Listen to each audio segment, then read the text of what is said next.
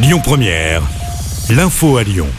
Bonsoir à tous. Dans l'actualité ce vendredi, le personnel d'Orpea était appelé à faire grève aujourd'hui euh, partout en France et dans le Rhône. Un mouvement à l'appel de la CGT pour réclamer une prime d'intéressement pour les salariés des EHPAD du groupe, une hausse des salaires ou encore l'augmentation de l'indemnité des week-ends et des jours fériés.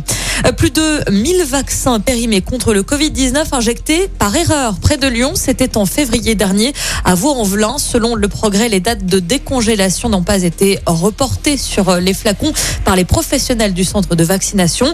Les dates de péremption ont ainsi été dépassées de quelques jours. 1350 patients ont été euh, concernés, mais aucun effet indésirable ont été rapportés. Les personnes concernées ont été recontactées pour se faire injecter cette nouvelle dose.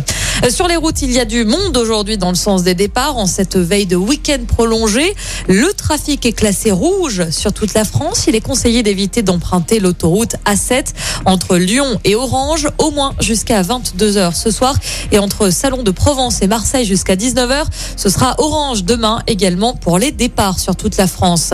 Sur les rails à présent, il va falloir anticiper si vous souhaitez prendre le train. Sachez que la gare de Pardieu sera fermée à Lyon ce week-end. Aucun train ne desservira à cette gare de demain 13h30 jusqu'à dimanche 13h30 afin de permettre la mise en service d'une nouvelle voie. L'objectif est de décongestionner le trafic ferroviaire.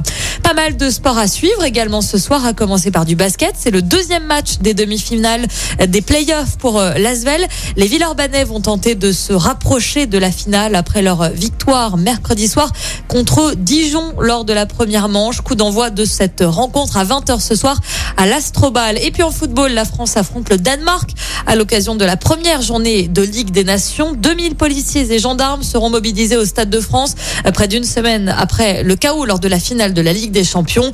France-Danemark, c'est donc ce soir à partir de 20h45. Écoutez votre radio Lyon Première en direct sur l'application Lyon Première, lyonpremière.fr et bien sûr à Lyon sur 90.2 FM et en DAB+.